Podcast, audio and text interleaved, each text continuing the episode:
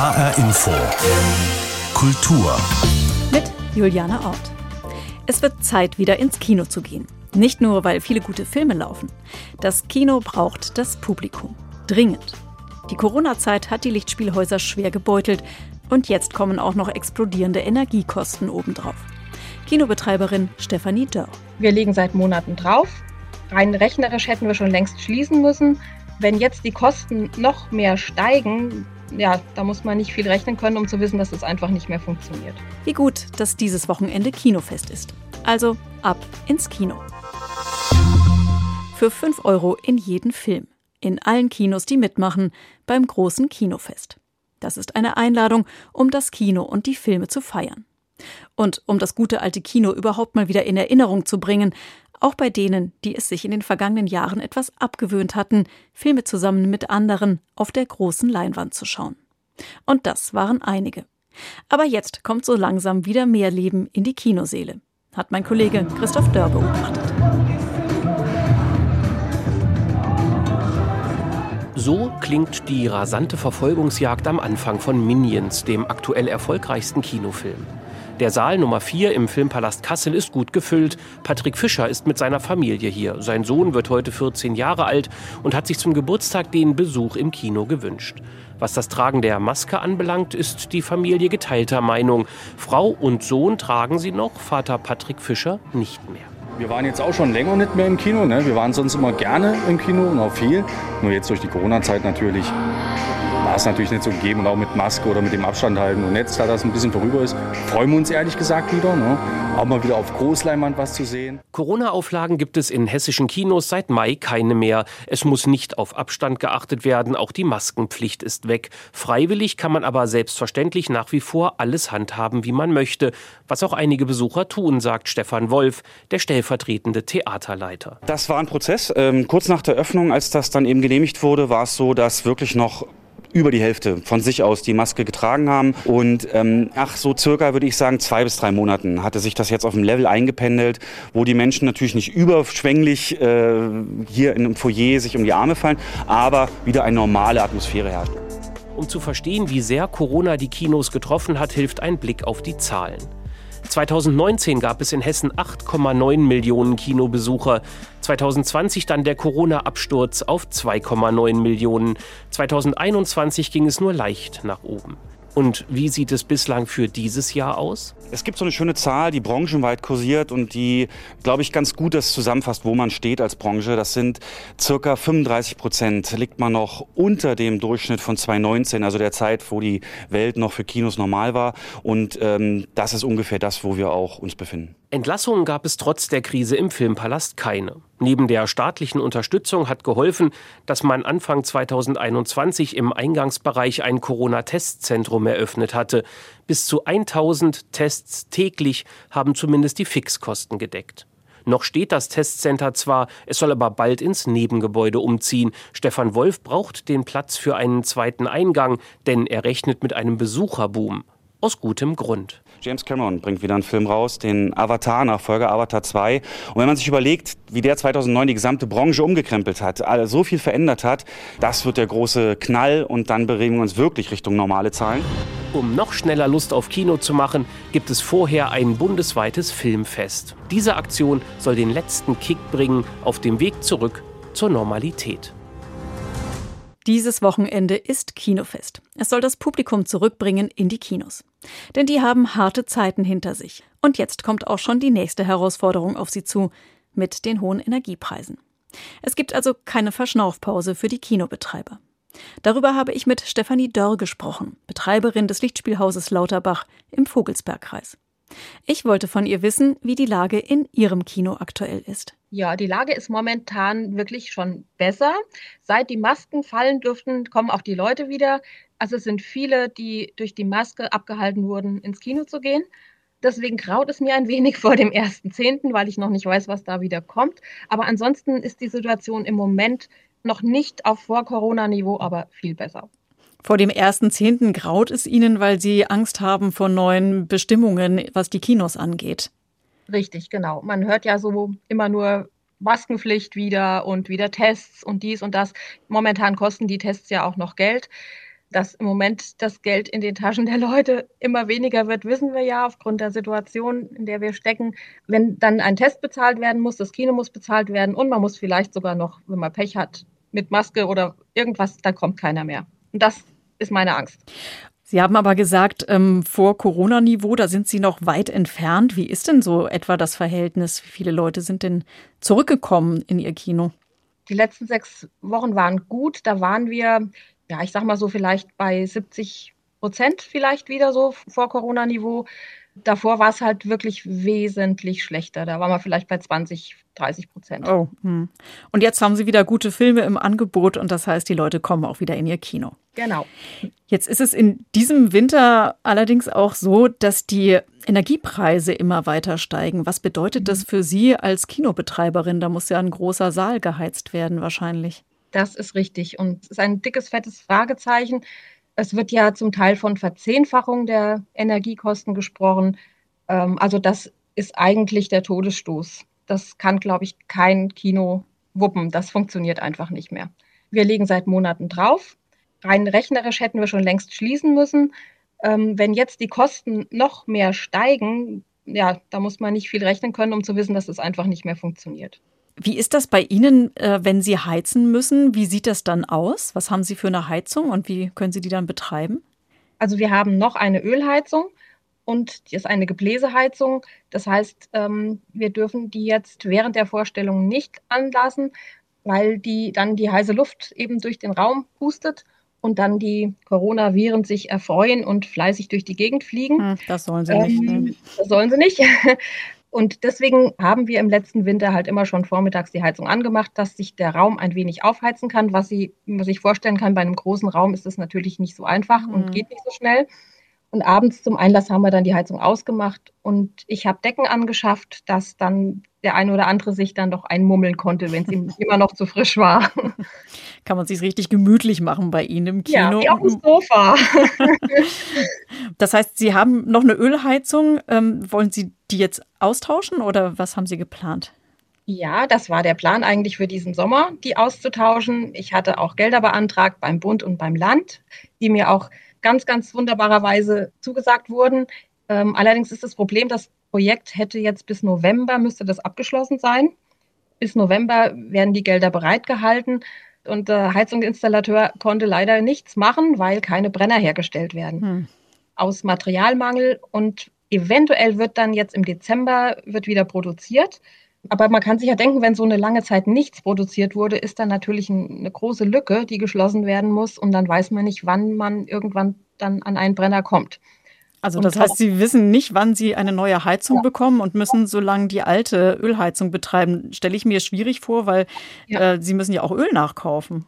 Eben, da vor diesem Problem stehe ich jetzt gerade. Wir hatten nämlich das Öl gut runtergefahren, dass dann eben die Heizung ausgetauscht werden kann.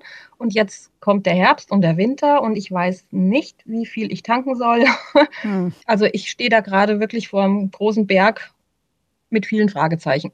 Bekommen Sie denn irgendwelche Hilfen in der Situation, in der Sie jetzt gerade sind? Nein, wir haben das große Glück zum einen, dass das Kino unser Eigentum ist, also wir müssen keine Miete zahlen. Und ich bin die Einzige, die hier arbeitet. Das heißt, wir haben keine, keine Angestellten, die wir bezahlen müssen. Und das sind ja diese fixen Kosten, sind ja eigentlich immer Miete und Personalkosten und so, die eben noch irgendwie bezuschusst werden. Aber da fallen wir halt durch das Raster. Was bräuchten Sie denn? Was würden Sie sich denn wünschen? Ich wünsche mir einfach, dass ganz viele Leute ins Kino kommen, weil das ist die aller, allerbeste Unterstützung. Und ja, ich kann nur sagen, bitte, bitte kommt ins Lichtspielhaus und unterstützt uns auf diese Art und Weise und dann schaffen wir das. Jetzt genau. ist ja an diesem Wochenende gibt es ja das große Kinofest. Das ist ja genau der Versuch, ähm, möglichst viele Leute ins Kino zu bringen. Für fünf Euro können dann die Filmfans in jeden Film, in jedem Kino gehen, das sich beteiligt. Sie beteiligen sich aber nicht daran. Warum haben Sie da nicht mitgemacht? Genau. Also ich habe jetzt nicht mitgemacht, weil wir eigentlich an diesem Wochenende nicht da gewesen wären. Und wenn ich nicht da bin, ist das Kino zu. Jetzt sind wir doch da, aber ich habe mich jetzt auch im Nachhinein nicht noch angemeldet. Ich sehe es auch ein bisschen problematisch. Also aus meiner Erfahrung, wenn wir mit irgendwelchen Kooperationspartnern hier Aktionen machen oder Veranstaltungen machen und es kommen Leute, die wirklich viele Jahre nicht da waren, die finden es auch toll dann an dem Abend, aber die kommen dann trotzdem leider meistens nicht wieder. Also ich sag mal so, wenn ich jetzt die Leute mit 5 Euro hier reinlock, freuen die sich, nehmen das mit und dann sind sie wieder weg. Und das Kino ist ja vielleicht dann auch das Geld wert, den Preis wert, den sie normalerweise verlangen. Also bei uns kosten zum Beispiel die Schüler, Studenten, Auszubildende, die zahlen eh nur 5 Euro und die anderen zahlen 8 Euro. Das ist, glaube ich, auch immer noch unteres Niveau. Also die meisten Kinos nehmen weitaus mehr. Aber es ist okay. Also wenn genug Leute kommen, ist das so okay mit diesen günstigen Preisen. Gehen Sie denn insgesamt ähm, trotzdem optimistisch in diesen Winter? Ja, ich bin von Natur aus ein vielleicht etwas naiver Optimist. ähm, das ist eine Herzensangelegenheit, das Kino, und es ist was Besonderes und deswegen darf es nicht kaputt gehen. Sagt Stefanie Dörr, Betreiberin des Lichtspielhauses Lauterbach im Vogelsbergkreis. Sie bleibt optimistisch, dass ihr Kino weiterleben wird, trotz Corona und trotz der heftigen Energiepreise, unter denen auch die Kultur zu leiden hat. Der Kinoverband HDF hat neulich die Stimmung in den Kinos abgefragt und die sieht düster aus. Viele Betreiber fürchten, dass sie die Preise anheben müssen, um ihre Kosten zu decken und damit möglicherweise noch mehr Leute verprellen. Deswegen fordert der Verband von Bund und Land weitere Förderprogramme, damit die Kinos auch den dritten Krisenwinter in Folge überleben können. Und da sind ja nicht nur die Kinos. Die gesamte Kulturbranche ächzt unter den steigenden Kosten, gerade für Energie. Denn Kultur, das sind große Ausstellungshallen, Theaterräume und Konzertsäle. Und die müssen beleuchtet, beheizt und belüftet werden. Überall gelten seit dem 1. September allgemeine Regeln zum Energiesparen. Viele städtische Wahrzeichen, Denkmäler und Kultureinrichtungen werden nachts nicht mehr angestrahlt. Und drinnen soll es nicht mehr so warm sein wie in den vergangenen Jahren. 19 Grad müssen zum Beispiel beim Konzertbesuch reichen, wie in der Deutschen Oper in Berlin. Draußen dunkel, drinnen kälter. Je nach Sparte soll die Kultur gucken, wie sie darüber hinaus Energie sparen kann, heißt es aus der Bundesregierung. In den einzelnen Einrichtungen macht man sich darüber schon länger Gedanken. Denn überall ist das Geld knapp. Christiane Schwalm hat sich in der Kulturszene umgehört. Frech klettern die Äffchen auf einem Baum. Gut drei Meter daneben scheinen die Löwen sie lauernd zu beobachten. Die Tiere befinden sich in Vitrinen im Senckenberg-Museum und sind schon lange tot. Damit Löwe, Äffchen und Co. aber so quicklebendig aussehen, sind bestimmte klimatische Bedingungen erforderlich. Etwa 20 Grad warm muss der Raum sein und eine Luftfeuchtigkeit von etwa 50 bis 60 Prozent haben. Eine Tatsache, an der auch die Aufforderung von Kulturstaatsministerin Claudia Roth zum Energiesparen nichts ändern kann. Direktorin Brigitte Franzen. Darauf müssen wir natürlich auch sehr achten, weil sonst gehen diese Objekte einfach äh, kaputt. Das heißt, die Forschung kann dann nicht mehr damit arbeiten und die Menschheit äh, verliert äh, die Archive des Lebens. Und das wollen wir natürlich nicht. Das will auch Claudia Roth ausdrücklich nicht. Trotzdem soll der Kulturbetrieb angesichts einer eventuellen Gasnot seinen Beitrag zum Energiesparen leisten und damit gleichzeitig auch zur Bekämpfung des Klimawandels. Beim Senckenberg Museum macht man sich deshalb keine Sorgen. Das Senckenberg Museum äh, wird mit Fernwärme äh, betrieben, sodass wir da eigentlich in einer ganz guten Situation sind. Selbstverständlich gucken wir aber natürlich auch bei unserem Elektroverbrauch sehr genau. Wir haben da, wo es möglich ist, alle Lampen in LEDs umgetauscht. Das machen wir schon seit einiger Zeit so dass ich finde, wir ganz gut vorbereitet sind. Die städtischen Museen haben seit April dieses Jahres ihre Öffnungszeiten um mehrere Stunden gekürzt. Hintergrund ist die angespannte Haushaltslage, aber es geht auch darum, Energiekosten einzusparen. Das Senckenberg Museum dagegen plant weiter regulär zu öffnen und dreht, wenn nötig, ab Herbst an anderen Schrauben. Ja, warum nicht auch mit dem Pulli ins Museum gehen? Selbstverständlich sind wir alle dazu aufgefordert, da sparsam zu sein. Und im Winter auch mit dem dicken Pulli ins Kino? Ralf Bartel ist seit über 30 Jahren Betreiber eines kleinen Kinos in Butzbach in der Wetterau.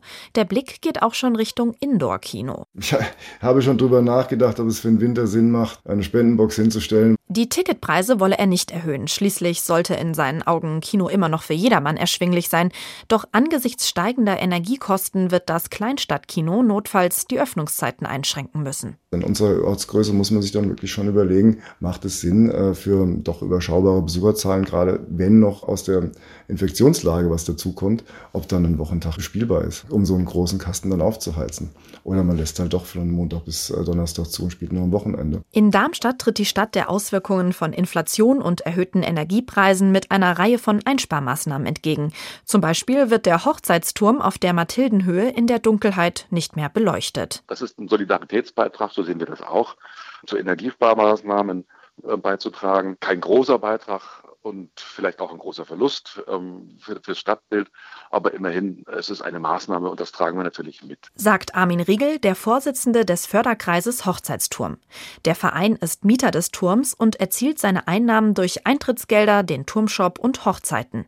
Eintrittspreise wolle man nicht anheben, doch beim Kühlsystem des Turms habe man Einsparpotenzial erkannt. Wir haben zum Beispiel in früheren Zeiten immer von abends 8 Uhr bis zum nächsten Morgen den Turm schon gekühlt, wenn am nächsten Morgen dort Hochzeiten stattgefunden haben. Das machen wir jetzt anders. Wir schalten jetzt frühestens zwei Stunden vor den Hochzeiten die Klimaanlage ein, sodass wir insgesamt vielleicht zehn Stunden äh, die Anlage nicht mehr laufen lassen. Was bei all dem perspektivisch auf der Strecke bleiben könnte, sind Renovierungsarbeiten am Turm.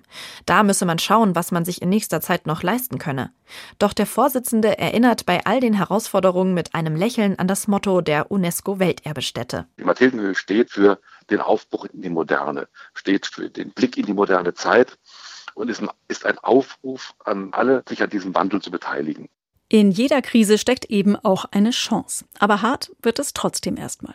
Vor allem, wer viel Energie braucht, hat gerade schlechte Karten. Sehr viel Energie verschlingt zum Beispiel die Produktion von Glas. Und damit ist jetzt kein herkömmliches Glas gemeint, sondern mundgeblasenes Glas, aus dem Kunstwerke hergestellt werden.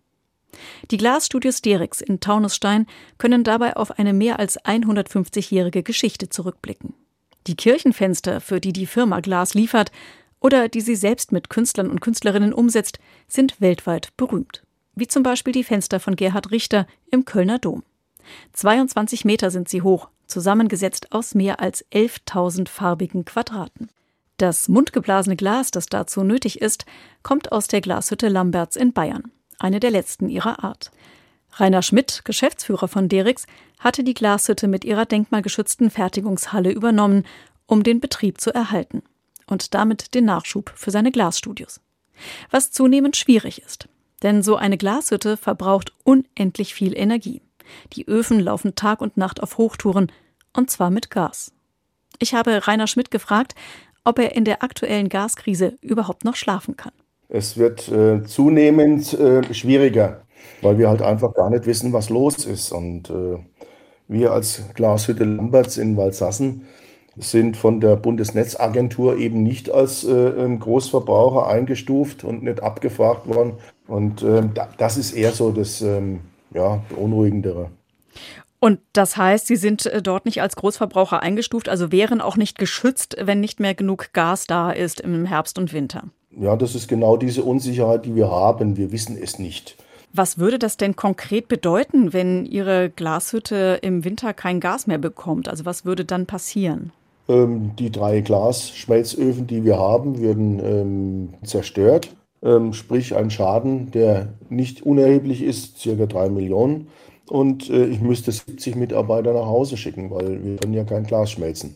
Und die Öfen, die sind dann kaputt. Also es ist nicht so ähm, einfach, einen äh, Glasschmelzofen, also auch solche, die wir haben, ähm, einfach abzuschalten. Sie können sie runterfahren, vorsichtig. Das kann man einmal, zweimal im Leben, wie auch immer. Und da muss der aber über 14 Tage äh, runter getempert werden. Aber wie gesagt, wenn das Gas auf einmal weg ist, da wir nicht als wichtig eingestuft werden, ähm, rechne ich da mit dem Schlimmsten. Und Sie sind sozusagen die ver letzte verbliebene Glashütte, die mundgeblasenes Glas herstellen kann, wie es eben zum Beispiel für die Herstellung von Kirchenfenstern verwendet ja. wird. Kirchenfenster sagen Sie natürlich richtig, aber die Glaskunst, die, die, bewegt sich natürlich auch in dem profanen Bereich. Also das sind viele Flughäfen in, in, in der ganzen Welt, in, in Baltimore, Seattle, ähm, Chicago, in Heathrow. Also überall ist auch da Glaskunst verbaut und unsere Gläser, ähm, nicht zuletzt im Big Ben, im Zifferblatt. Also Sie sehen, es ist nicht immer nur die Kirche, aber auch ähm, nach Notre Dame sind Gläser geliefert worden, äh, Paris. ähm, sehen die Tragweite. In Denkmalpflege ähm, fällt es weg, das äh, mundblasene Glas wäre dann immer da. Aber versuchen wir das nochmal konkret zu machen. Sie liefern Glas, mundgeblasenes Glas in die ganze Welt. Wenn es jetzt dieses Glas nicht mehr gäbe, weil Ihre Hütte nicht mehr arbeiten kann, was würde das bedeuten? Ähm, das würde bedeuten, dass die Glaskunst in der Form und die Glasmalerei in der Form, wie es bisher gab, eigentlich stirbt. Wir fertigen in der Glashütte Lamberts 5000 Farben plus. Sprich, jeder Glaskünstler bekommt den Farbton, den er sich aussucht. Für das ähm, Richterfenster im Kölner Dom 72 Farben sind alle äh, Farben ähm, zum Teil für ihn hergestellt worden oder eben aus dem äh, Standard äh, genommen worden. Aber wir können als einzige Glashütte auf der Welt 5000 Farben plus. Gibt es denn die Möglichkeit, dass Sie Ihre Glashütte umstellen von Gas auf andere Energieformen? Flüssiggas würde für unseren Bereich im Moment nicht funktionieren. Aber auch da sind wir dabei, mit unserem Energieberater ähm, andere Wege zu gehen, eben auch auf Hackschnitzel oder Pellets zurückzugehen. Nur der Brennwert reicht nicht komplett aus. Das heißt, wir sind in jedem Fall angehalten, Minimum 20 Prozent Gas eben beizumischen bei der ganzen Geschichte, dass wir diesen Brennwert bekommen. Welche Investitionen kommen dann in dem Zusammenhang auf Sie zu? Wie gesagt, das sind wir gerade am Eruieren. Wir haben letztes Jahr einen, einen Ofen grundsaniert, auch energetisch ähm, optimiert für eine Million. Also wir sprechen da ganz schnell von siebenstelligen Summen. Wir haben jetzt allein durch die Gasumlage für die Speicherung und noch ein drittes Modell müssen wir eine Gasumlage bezahlen im hohen sechsstelligen Bereich. Wenn ich dann sehe, dass die Preise im Gassektor von im Vergleich zu zwölf Monaten über 1035 Prozent gestiegen sind, dann bin ich dann schon immer wieder ein bisschen unruhig. Hm. Was brauchen Sie ganz konkret äh, für sich, für Ihre Glashütte, für Ihr Glasstudio? Wir brauchen konkret Gas. das ist ähm, dumm, aber im Moment ist es einfach so. Wir brauchen ähm, eine ähm, enorme Unterstützung in dem Bereich autark werden vom Gas weg. Ähm, das sind die Investitionssummen und äh, KfW, BAFA und es gibt ja genügend, die dann immer sagen, ja, wir unterstützen, sie kriegt einen Kredit für ein Prozent und ähm, hundertprozentige Bürgschaft vom Staat. Das ist nicht so. Ich als Privatmann bin immer wieder derjenige, der als letzter ähm, unterschreiben muss und mit allem haftet, was er hat. Und in großen Konzernen ist es ganz anders. Wissen Sie, wenn ein Konzern über ähm, fünf Jahre 1,5 Milliarden Miese macht, da wird gesagt, naja, da ist ein Moment Schieflage, das wird schon wieder. Ähm, Wenn es im Mittelstand ist, dann sagt Ihnen die Bank, dann machen wir jetzt mal den Laden zu. So einfach ist das. Und äh, was können Sie jetzt in der aktuellen Situation tun? Also können Sie jetzt äh, abwarten und beten oder was nein, machen Sie? Nein, nein, nein. Ähm, egal wie die Situation ist, wir müssen auch, das ist auch ein ganz wichtiger Punkt, positiv nach vorne sehen. Ich kann mich als Hüttenbesitzer jetzt nicht hinstellen und sagen, naja, wenn die uns in den Ofen abstellen, dann, dann fallen die zusammen, äh, dann sind die kaputt, dann schicke ich die Leute heim. Das wäre das ähm, Schlimmste, was passieren kann.